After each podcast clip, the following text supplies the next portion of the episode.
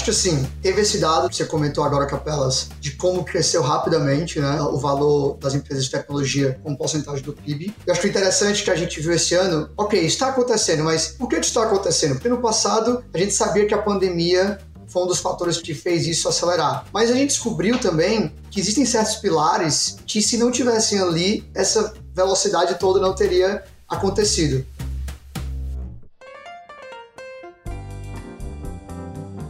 Olá, olá. Eu sou Bruno Capelas e está começando mais uma edição do Canary Cast. É um prazer estar aqui com vocês. Hoje a gente tem uma edição especial. Eu estou sozinho como Canary, mais ou menos, na bancada. Vocês vão entender por quê. Hoje a gente vai conversar com o pessoal do Atlântico, que é o fundo irmão do Canary. Eles acabaram de lançar o reporte de transformação digital, Latin America Digital Transformation, e por isso a gente está aqui com o pessoal que fez o estudo, Júlio Vasconcelos, sócio do Canary, Managing Partner do Atlântico, com o Vitor Macedo, que liderou a pesquisa, e com a Ana Clara também do Atlântico. Pessoal, tudo bem? Vou pedir para vocês se apresentarem um de cada vez. Acho que Júlio, tudo bom? Tudo bem, aqui é o Júlio, vai ser fácil, né? porque eu vou ser o mais carioca e o Vitor vai ser a voz do cearense, a Ana a única mulher aqui, então vai ser fácil. E eu com esse sotaque de paulista, urra meu.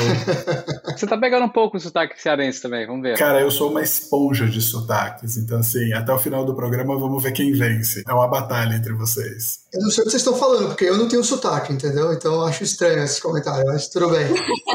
Bruno, obrigado, prazer estar aqui. Sou o Vitor, trabalhando com o Júlio e com a Aninha agora nos últimos três meses no reporte. Legal. E aí, Ana, tudo bem? Tudo bom, e com vocês? Tudo certo. Super prazer estar aqui também. Eu sou a Ana, estou investidora no Atlântico, entrei para o time há um pouquinho mais de um ano e trabalhei com o pessoal também né, nesse report para a gente passar mais informação sobre o que está acontecendo na América Latina nesse mundo de tecnologia. Legal, show de bola. Vitor, vou começar contigo com uma pergunta simples. Para quem não ouviu falar do report, né, quem está ouvindo a gente já tem alguns dias que o report saiu, o que, que é o report? O que, que vocês querem contar nessa história, nesse relatório aí? Tem monte de slide, muita coisa densa para analisar. Bom, acho que o reporte, a gente quer mostrar que o que está acontecendo hoje no mundo de transformação digital e como a tecnologia está causando o surgimento de novas indústrias, novos tipos de empresas, novos modelos de negócio, não acontece somente fora da América Latina. A gente quis mostrar também que essa disrupção acontece hoje na América Latina e não só acontece, mas acontece de forma acelerada. Então a ideia do reporte é educar as pessoas de que, olha, o que está acontecendo no mundo está acontecendo também na América Latina de forma rápida. Existe uma série de oportunidades que estão acontecendo aqui na América Latina em diversos setores. Porque eu acho que quando a gente pensa em tecnologia, a gente pensa muito em fintech somente, estamos pensando um pouquinho em e-commerce. A gente estudou vários outros setores e viu que isso está acontecendo desde a agricultura até a parte de creator economy, que é ser influenciadores digitais, mídia digital. É um pouco mostrar para as pessoas o que está acontecendo, quais são as oportunidades que estão surgindo com a tecnologia na América Latina. Legal. Júlio, acho que eu tenho uma pergunta para te fazer, que é o seguinte por que, que um fundo de venture capital se dedica a esse trabalho, que muitas vezes a gente vê em, sei lá, jornais ou firmas de pesquisa? Por que, que um fundo de venture capital se dedica a isso? Tem duas razões principais. Né? Isso aqui era uma coisa que a gente, a gente fazia como, vamos dizer, um exercício interno de mapear o mercado, entender as tendências, levantar esses dados, muito para o nosso aprendizado e pesquisa para a gente poder se tornar melhores investidores. Né? Então, é uma coisa que é essencial aqui para o nosso conhecimento e a gente conseguir exercer a nossa profissão bem, vamos dizer. Só que aí o que a gente decidiu fazer desde o ano passado foi de empacotar tudo isso que a gente estava fazendo e poder publicar e abrir para o mundo um pouco mais e contar essa história do que estava acontecendo na região. E aí tem esse segundo objetivo, primeiro sendo esse aprendizado interno, o segundo sendo dessa educação externa, que é como é que a gente apresenta o Brasil e a América Latina, o potencial que tem aqui para o investidor, principalmente internacional, para mostrar que a gente tem assim, grandes empresas, grandes equipes, que é um lugar que vale a pena eles gastarem o tempo e eventualmente o dinheiro, porque a gente acha que para o sucesso de longo prazo do ecossistema, você tem que estar bem integrado aí nesse sistema financeiro global aí de investidores de venture capital. E a gente queria poder mostrar o que tem de melhor por aqui. Legal. Queria jogar uma pergunta para os três, acho que cada um de vocês tem uma resposta. Como é que é esse trabalho de pesquisa? Né? Dar uma visão assim de bastidores. Assim, uma coisa a gente vê o resultado final, que é uma apresentação muito bonita, cheia de gráficos, cheia de análises, mas assim, como é que é o trabalho de pesquisa? Que tipo de coisas vocês fazem? Como é que é o processo de criar isso? Como todo processo de criação, Capelas, é um pouco caótico no começo, porque a gente está tentando entender o que é que tem de tendência, a gente está tentando também nos educar do que é que está acontecendo no mundo, para depois filtrar e coletar os vários dados, informações e colocar nesse formato final que você está vendo. Mas um pouco mais taticamente, a maneira como a gente fez foi várias sessões para tentar entender quais são os grandes temas que a gente quer endereçar esse ano. Então, o que é que mudou muito do ano passado para esse ano? O que é que o Covid causou de transformação? Então, uma vez que a gente perdeu um tempo, ou dedicou um tempo, estruturando qual seria o grande tema, tem agora uma parte seguinte que é vamos coletar os dados que provam essas hipóteses que a gente tem de que essas são as tendências. E aí tem entrevistas com especialistas, tem coleta de dados, tem vai e volta de análises, até a gente conseguir fechar uma história que conta ou prova todas as nossas hipóteses. E aí depois a gente senta e começa a colocar tudo de maneira bonitinha. Óbvio que eu estou falando aqui dessa maneira resumida, mas foi um trabalho aí de quatro meses com um time superstar, assim, só pessoas fenomenais trabalhando com a gente. Então, acho que resumidamente é isso, né, pessoal? É, eu acho que eu posso complementar um pouquinho na parte dos dados. Ano passado eu tava um pouquinho mais nas trincheiras. Esse ano o crédito é todo do Vitor e, e, do time que construiu o report, deu uma ajuda aqui e ali, ajudei a guiar, mas falando um pouquinho do processo do ano passado, que eu sei que se repetiu esse ano também, tem uma análise de dados muito massiva por trás, né? A gente processa muito número, processa tanto dado que a gente coleta de primeira mão, né? Então tem todo o processo de de desenhar uma pesquisa em alguma pergunta que a gente tem que a gente não encontrou uma resposta. Então a gente procurou em tudo quanto é lugar, não encontrou resposta, queremos uma resposta, então vamos fazer, né? Que foi o caso dessa nova economia dos criadores de conteúdo digital. E aí tem todo o processo de desenhar como que essa pesquisa vai ser, falar com parceiros que podem nos ajudar, fazer entrevistas e aí processar todos esses dados para contar uma história, né? E às vezes a gente acha que vai contar uma história e vai contar outra. Então a gente tem ali desenhado, a gente vai falar aqui que, né, essa economia dos criadores digital tá bombando e tá todo mundo fazendo muito dinheiro, e aí volta os dados e é, poxa, tipo, a galera não tá monetizando, né? O que que tá acontecendo? Aí a gente tem que voltar lá atrás e mudar toda aquela história e aquela hipótese que a gente construiu para contar uma história que de fato é relevante e a verdade mostra o que tá acontecendo. Talvez a última parte aqui é também a, a parte de a gente tentar ilustrar e deixar um pouco mais tangível essas tendências, né? E a gente tem ali no report esse ano mais de 20 casos de empresas, né? Então a gente falou, se a gente está falando que e-commerce está crescendo e a entrega de supermercado mercado está crescendo, vamos tentar pegar dados das empresas que são líderes desse setor. A gente vai lá e liga para as empresas e fala: eu sei que você não divulga esse número, é um número interno, é privado, mas será que vocês não deixariam a gente publicar pela primeira vez? Então a gente acaba criando esses casos inéditos, compartilhando esses dados internos das empresas para poder mostrar de uma forma muito mais tangível ali exatamente como que isso está acontecendo na realidade. Show de bola. Tem muito de jornalismo aí também.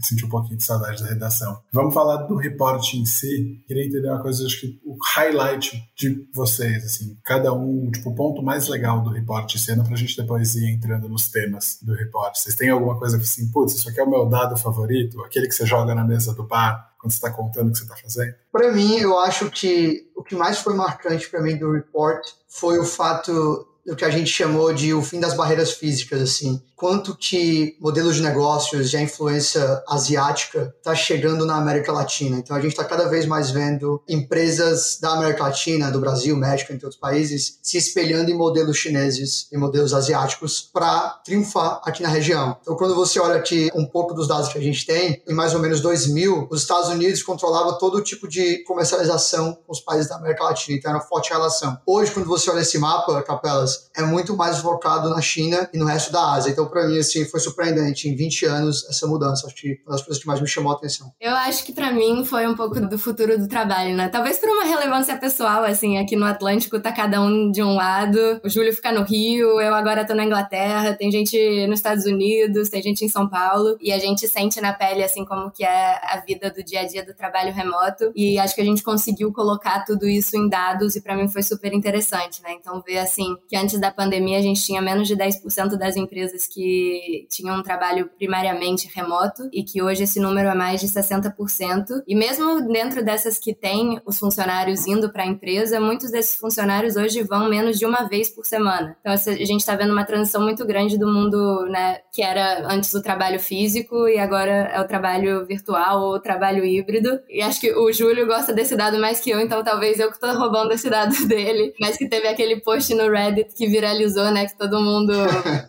falava do funcionário da empresa que tinha mais de um trabalho secretamente e com mais 500 empresas da América Latina que a gente entrevistou junto com a Runa, né, parceiro nosso que ajudou com a entrevista, quase 10% falaram que suspeitavam os funcionários de ter mais de um trabalho, né? E a pessoa tá ali conseguindo fazer um malabarismo de vários trabalhos, uma coisa que não era possível antes da pandemia. Mas é mais legal pensar em como que o mundo está mudando e isso tem ajudado as empresas a contratar com mais diversidade, tanto de gênero, tanto diversidade étnica e racial, e também conseguir contratar fora dos próprios polos, né? Então, em outras cidades, outros países, ter um time mais internacional. Isso é muito legal de ver. Júlio, a Ana roubou saudade. Eu ia falar esse negócio, mas ela roubou e comecei a pensar, por agora que começou a falar. É...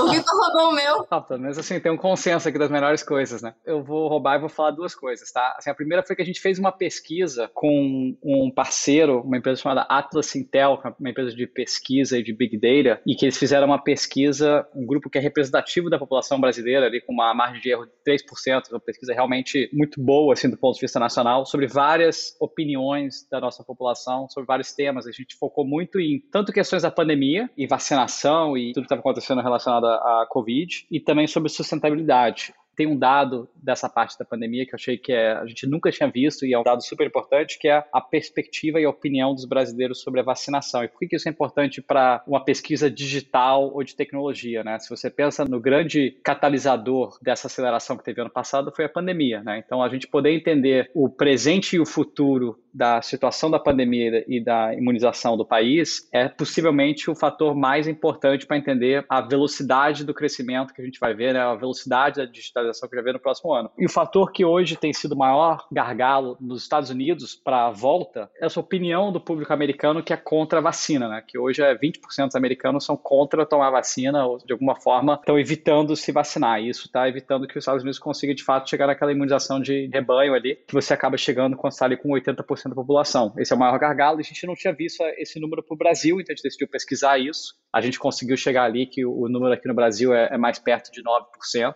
Então, assim, deixou a gente com um quadro muito otimista, né? Sabendo que os brasileiros, eles querem ser vacinados, eles estão esperando a vez. E os poucos ali que, assim, têm uma opinião um pouco mais negativa, não é que o cara, assim, é contra a vacina, acha que vai morrer pela vacina. É meio que uma questão quase que, assim, de enrolation, assim, sabe? Tá com preguiça, ah, não sei que vacina vou tomar, não sei quando é que vai ser, onde que é meu posto. Então, não é uma coisa que é um bloqueador ali das pessoas se vacinar. Então, a gente ficou muito otimista quanto a essa perspectiva.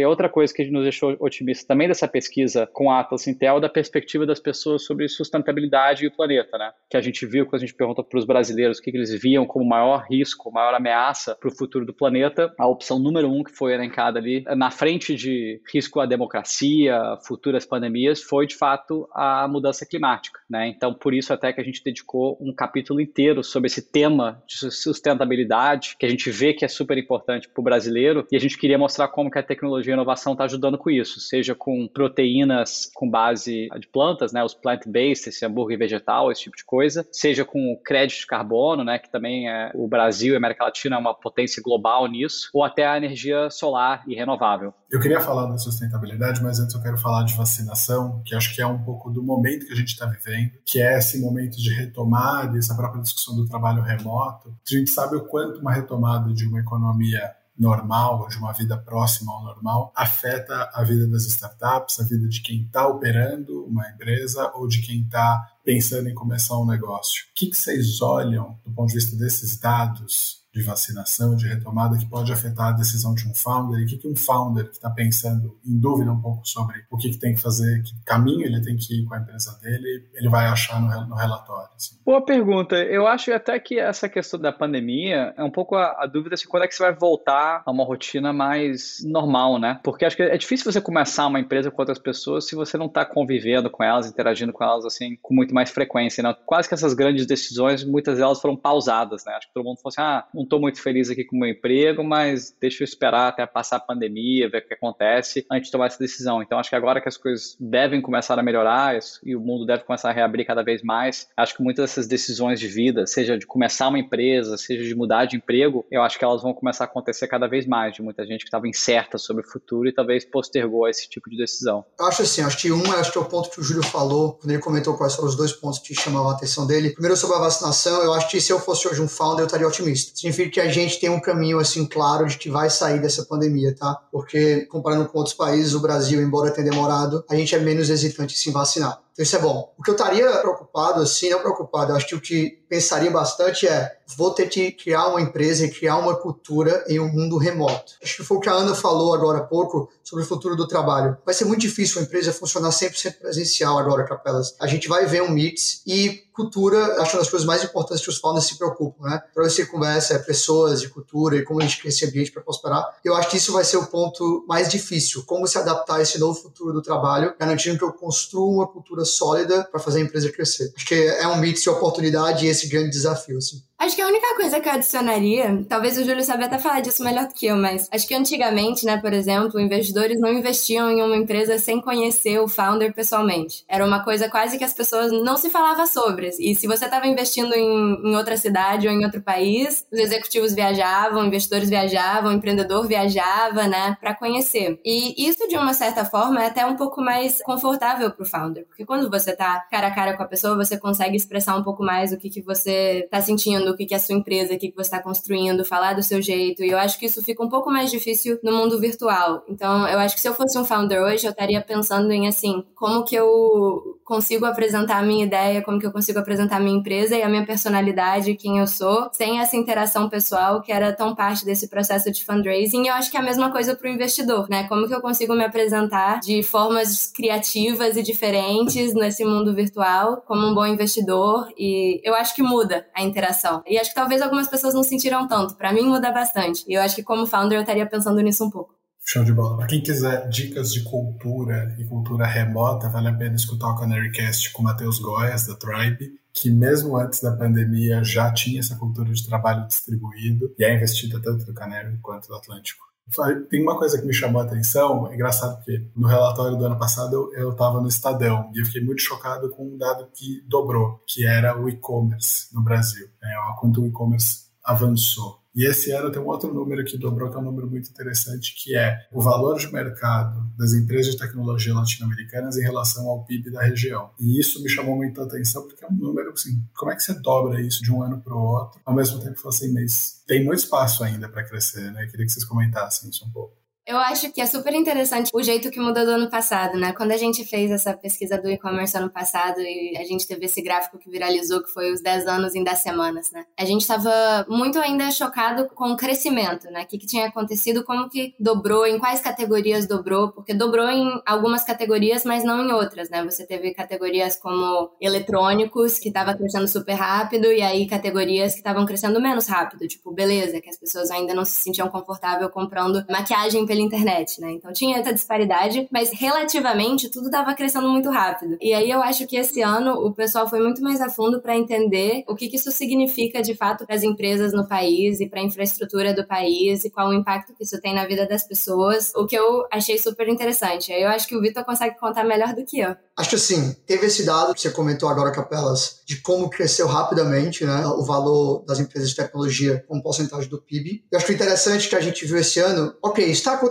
mas por que está acontecendo? Porque no passado a gente sabia que a pandemia foi um dos fatores que fez isso acelerar. Mas a gente descobriu também que existem certos pilares que, se não tivessem ali, essa velocidade toda não teria acontecido. Então, por exemplo, no e-commerce, assim, a gente conseguiu ver que o e-commerce conseguiu acelerar porque três outros grandes pilares estavam super crescendo rapidamente também. Uma era a logística, então várias empresas de logística que a gente analisou bem. Quando eu falo logística, eu estou falando entregas de restaurantes, entregas de e-commerce, etc. Empresas como a Log, como a iFood, como a Daqui, estão endereçando essa parte de logística têm feito o e-commerce como um todo crescer. A segunda coisa são meios de pagamentos. Então, hoje em dia, cada vez mais meios de pagamentos digitais estão se tornando comuns no Brasil, onde um país onde o cash ainda reina, mas cada vez a gente vê essa transição para a maneira digital. E a terceira são plataformas digitais, B2B. Então hoje, sou do Ceará, né? Como vocês já devem ter sabendo. Então, Hoje, se eu quiser começar a minha própria lojinha na internet, eu consigo, usando a Nuvem Shop, usando plataformas da Avetex, etc. Então, eu acho que esses três pilares foram pilares que fizeram o e-commerce crescer de maneira acelerada. Outros pilares também fizeram com que outras empresas de tecnologias crescessem. Eu acho que, que a gente detalha isso super bem no reporte. Fica aí a isca para as pessoas olharem um pouco mais. Eu acho que a última coisa que eu vou comentar na parte de empresas de tecnologia crescendo como percentual do PIB, né, é que essa transformação a gente detalha ela em números, mas por trás do número números têm uma história mais interessante, né? Então a gente viu assim, nos Estados Unidos esse valor chegando a quase 70% do PIB, que é um, um valor louco. E se você olha um pouco mais de perto, você vê que esse valor é atribuído a cinco empresas, né, maiores de tecnologia dos Estados Unidos. E aí você tem vários novos IPOs e outras empresas que estão contribuindo para esse número, mas a grande maioria desse valor são essas cinco empresas. Quando você olha no Brasil, esse valor ele é muito mais distribuído. Então, na América Latina, conta ali 1% do mercado livre. Mas fora isso, esse valor está distribuído em várias empresas de tecnologia diferentes. Não tem, assim, um ganhador claro. Então, você tem muita mais coisa ali para explorar do que está acontecendo, o que está crescendo mais rápido, quais empresas estão dando certo, quais empresas estão dando errado e como que isso está mudando esse valor. Essa pesquisa qualitativa, ela é até muito mais interessante do que em mercados já desenvolvidos como os Estados Unidos. Então, acho que para mim, a parte de pegar esses dados e criar isso, essa foi a parte mais interessante.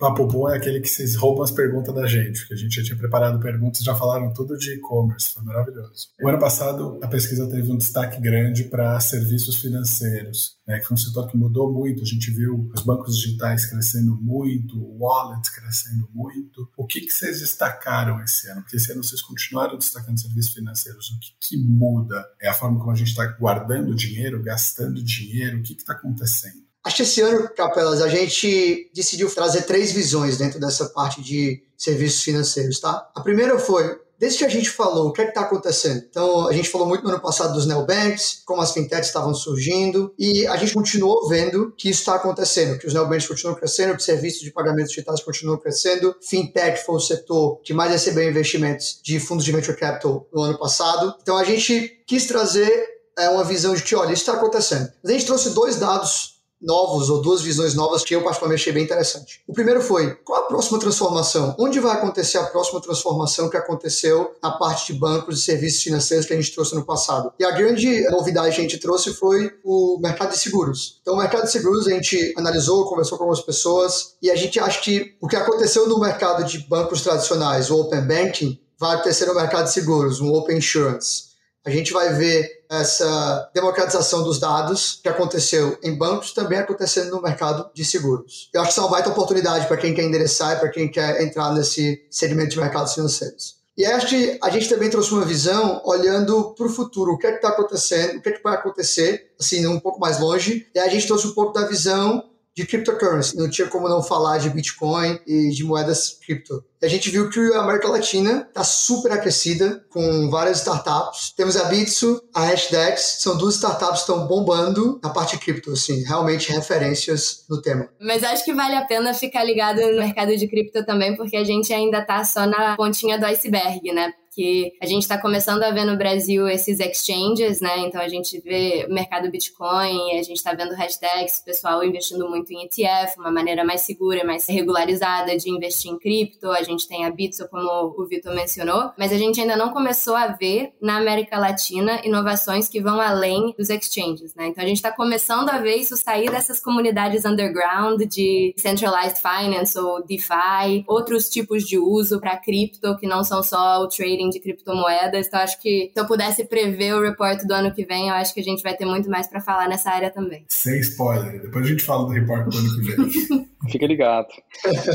para quem quiser entender um pouco mais de cripto, e acho que para mim gravar esse podcast foi uma aula, e parece que eu tô aqui fazendo merchan dos podcasts antigos, mas é que as coisas se conectam. Tem um papo muito legal que a gente gravou com o Marcelo Sampaio da Hashtags no começo do ano, que foi ali que eu entendi que eu tinha que investir em cripto. Antes eu tinha muito medo sendo bem honesto. Ele explicou, eu falei assim, cara, cripto é o convite para você dançar na festa. Então, é um negócio super divertido, vale a pena escutar. A gente lançou em março.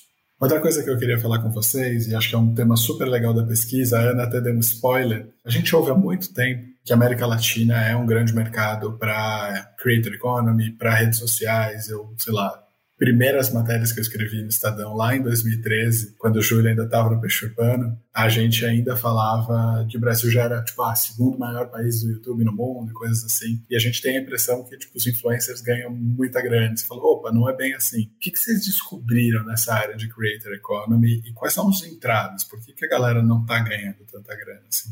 A gente fez essa pesquisa com mais de 5.100 influenciadores digitais, né? Assim, pessoas que estão nessas plataformas de monetização para influenciadores, então assim, são pessoas que levam isso muito a sério, têm uma base de seguidores muito grandes. E o mais surpreendente é que um quarto daquele grupo não ganha nada, né? Então são pessoas que às vezes podem ganhar talvez até um produto de graça, alguma coisa assim, mas não são pessoas que estão monetizando. E outro quarto está ganhando menos de 500 reais por mês. Então assim, com certeza não está vivendo disso. É muito fácil a gente olhar de fora e achar que todos os influenciadores estão ficando milionários fazendo isso, mas é um grupo muito pequeno ali que está ganhando muito. Na real, é um pouco do fato do mercado estar tá na sua infância, né? ainda está muito cedo. E acho que o anunciante, que é quem detém esse dinheiro de marketing e que está ainda migrando do mundo offline para o mundo online, e agora dentro do mundo online tem que sair das grandes plataformas de Facebook e Google, e agora ir para esse mundo independente do, dos criadores, ele está tá aprendendo ainda, está aprendendo, está tentando entender como investir. Eu acho que falta ainda padronização quando você pensa em preço, em produto, o que, que você compra, o que ainda está limitando esse crescimento. Mas a gente, assim, muito do nosso propósito ali era de mostrar que dinheiro sempre segue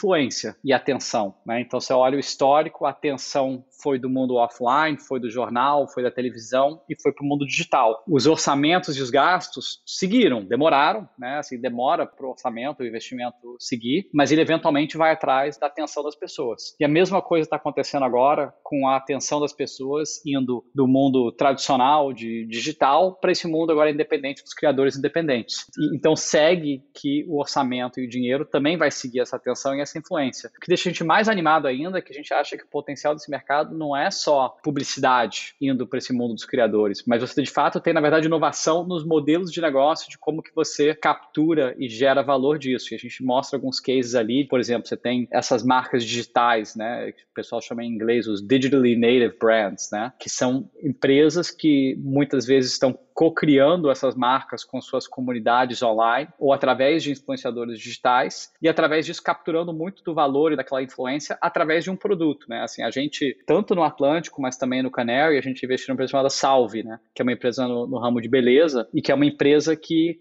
cria esses produtos de beleza através de um diálogo com a sua comunidade, principalmente no Instagram também tem como um dos fundadores, uma das fundadoras, é a Julia Petit, que é uma das grandes influenciadoras dessa área de beleza. Então a gente vê aí um caso, mas são vários outros casos em vários outros setores. E tem vários outros modelos de negócio que a gente também mostra ali dentro do, do relatório. Eu fui convertido ao skincare por culpa da sala.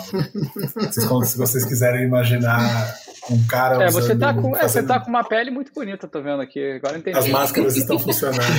Pena que vocês não podem ver, mas um dia vocês verão ouvintes do Canary Cast. É, mas uma coisa que eu ia perguntar perguntar, né, eu fiquei pensando assim, a gente discutiu muito modelos alguns anos, por exemplo, Cauda Longa, do Chris Anderson, e aí veio gente refutando, falando, cara, na real o modelo é dos blockbusters, só vai ganhar dinheiro quem for muito grande. O que, que vocês acreditam nisso? Tem espaço para essa cauda longa? Isso pode se tornar de fato uma profissão? Que soluções que esse mercado precisa ter? Sei lá, você precisa ter tipo uma conta digital para o criador, que hoje o cara não consegue porque é difícil ele comprovar a renda. Que coisas podem melhorar e profissionalizar esse mercado?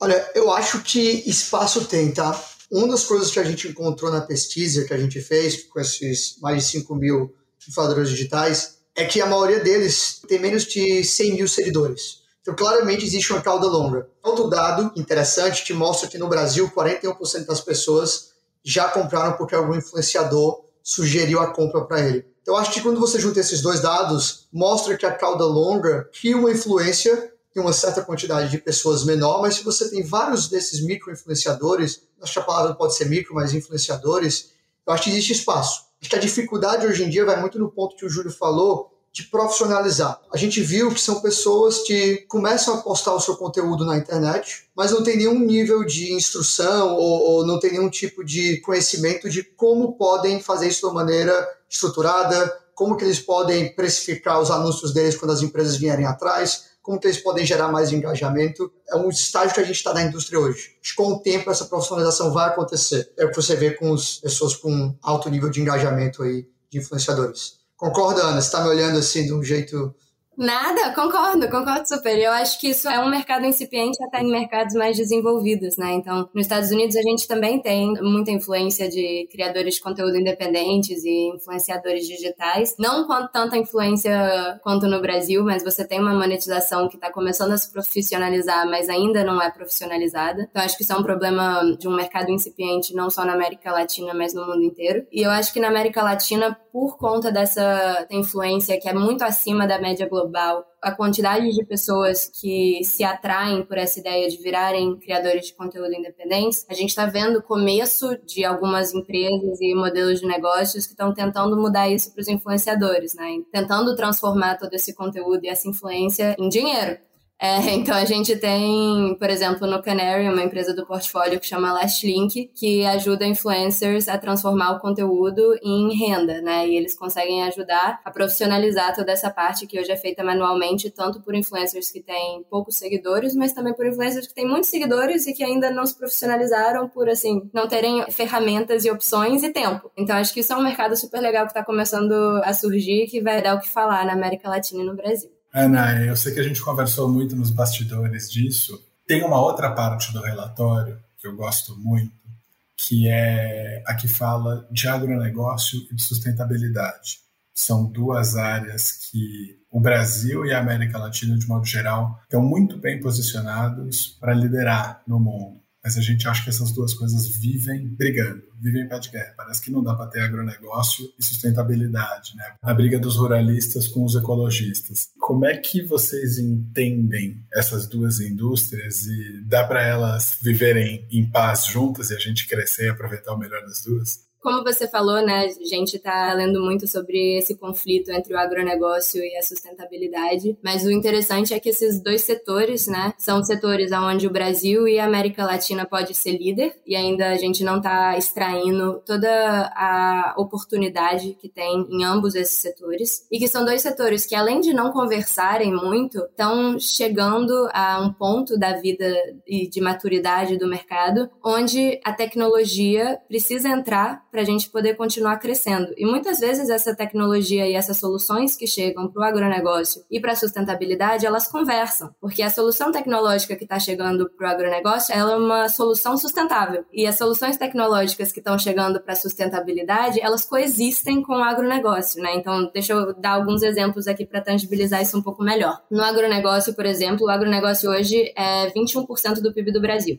Então, é um setor que é super relevante para a gente. E muito desse valor, ele é gerado fora da porteira, né? Então, depois que a gente sai da fazenda e da produção, quando a gente passa para as cooperativas, para distribuição, até a gente chegar no consumidor final. E apesar de muito valor ser gerado aqui, a gente ainda gera um terço do valor de um país como os Estados Unidos. Então, a gente tem muita oportunidade para continuar crescendo. E a gente está vendo várias startups, né? As agtechs, elas triplicaram na última década. E a gente está vendo várias startups entrarem para resolver esse problema, né? Então, por exemplo, a gente tem a Grão Direto, que ajuda a conectar comprador com produtor e distribuir, democratizar essa informação. E aí, mesmo dentro da porteira, a gente tem várias soluções super interessantes. Então, a gente vê, por exemplo, grandes empresas como a Singenta e a Bayer comprando pequenas startups que podem ajudar nisso, como a Strider. E aí, eles usam a inteligência artificial e ciência de dados para coletar todos os dados que são gerados na fazenda e devolver isso para o fazendeiro, para ele fazer uma decisão melhor sobre a colheita dele. E isso tem startups startups também, como a AgroSmart. E aí, quando a gente vai para a sustentabilidade e a gente vê essa nova economia verde surgindo, a gente vê outras startups entrando. Por exemplo, a gente tem a Carbonext, que ajuda empresas compensarem o impacto ambiental através do crédito de carbono. E com soluções assim, o Brasil já virou o quarto país do mundo que transaciona mais crédito de carbono. Então, essas soluções, elas não são mutuamente exclusivas, né? Elas estão sempre conversando e levando a gente a um sucesso desses dois setores que é melhor tanto para o agronegócio negócio quanto para o meio ambiente. Isso é super legal de ver. Eu acho que o mais legal ainda é a gente ver que o consumidor ele está gerando essa demanda, né? E a oferta ela segue a demanda, mas essa demanda está vindo do consumidor. A gente fez uma pesquisa muito legal que acho que o Júlio até mencionou no início do podcast, que foi com a Atlas Intel, e a gente levantou que 38%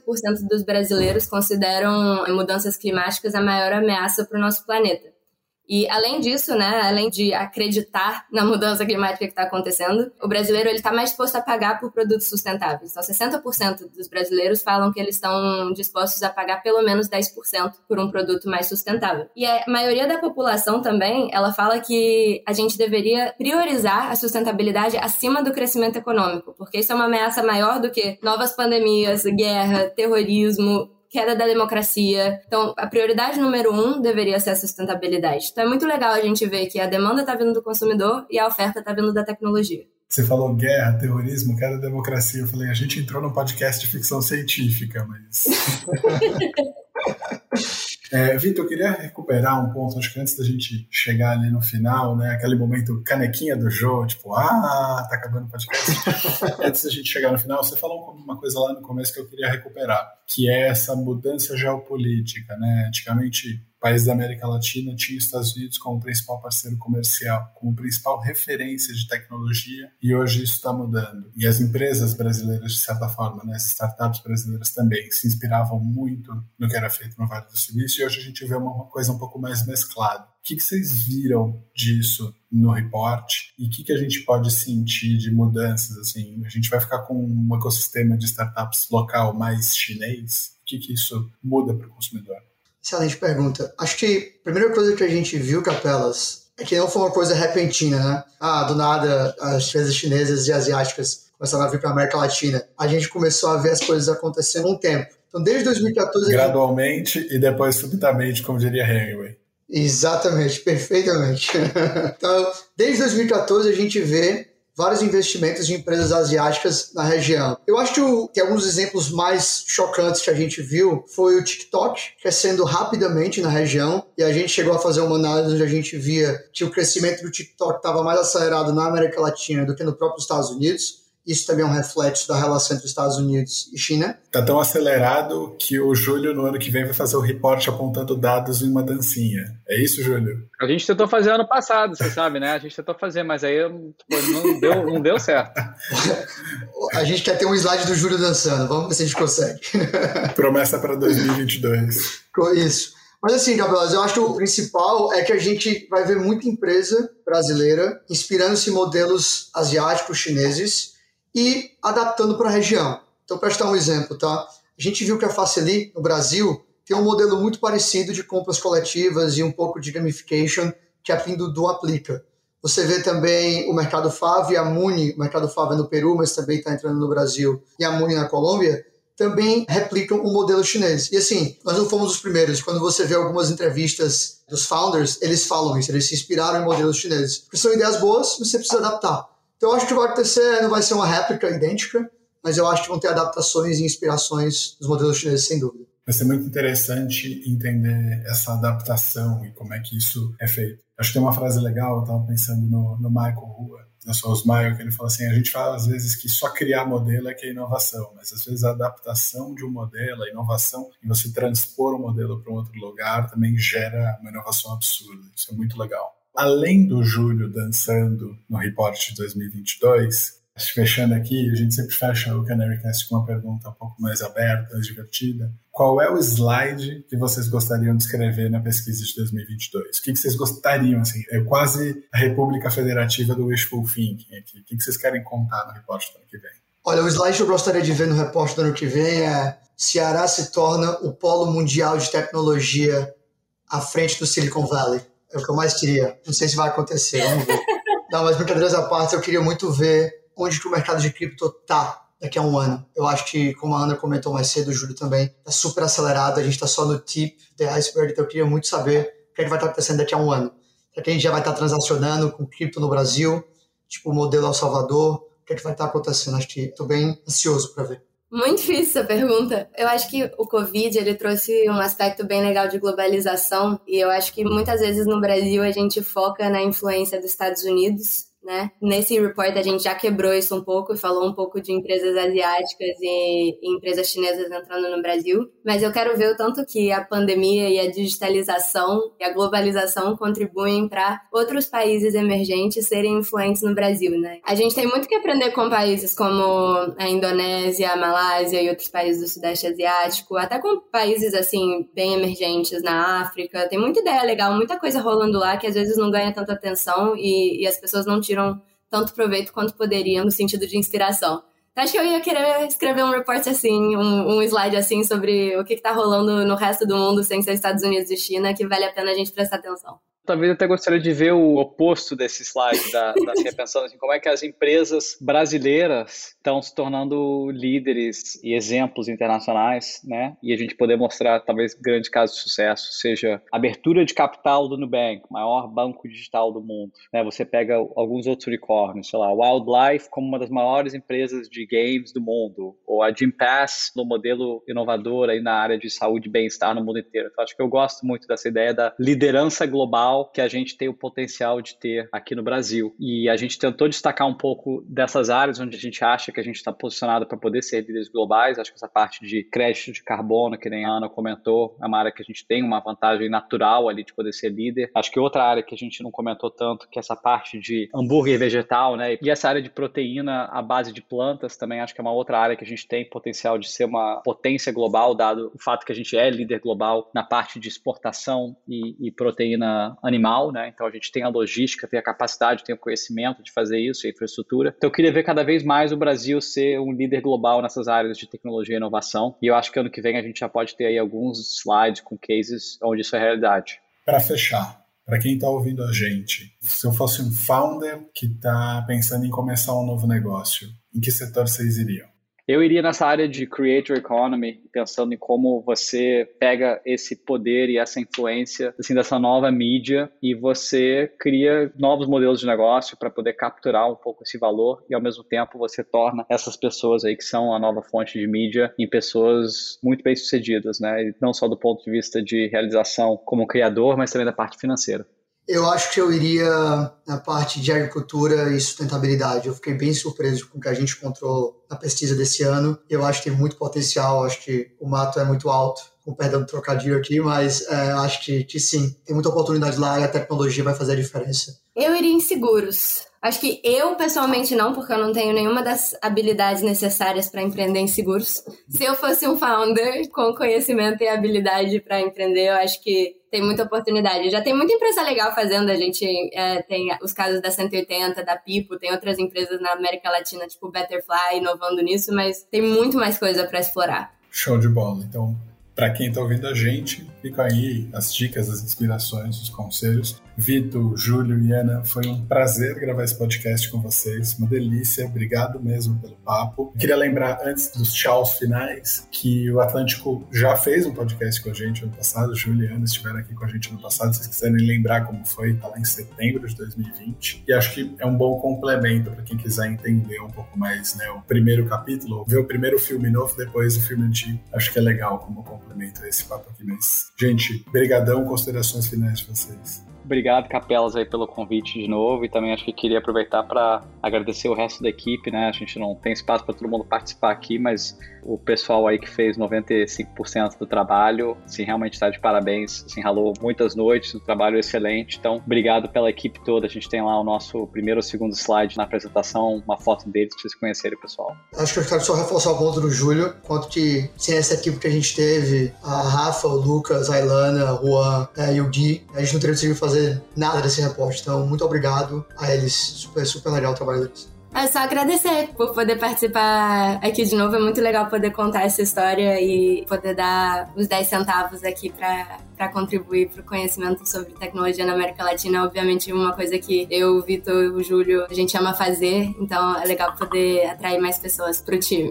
Boa, show de bola. Mais uma vez, gente, muito, muito obrigado. Prazer estar aqui com vocês e escutem mais edições do Canarycast. Um abraço. Valeu. Obrigada. Obrigado.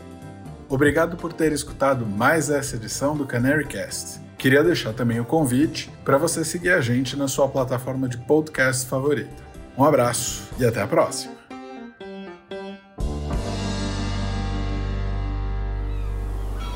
Este podcast foi editado pela Maremoto.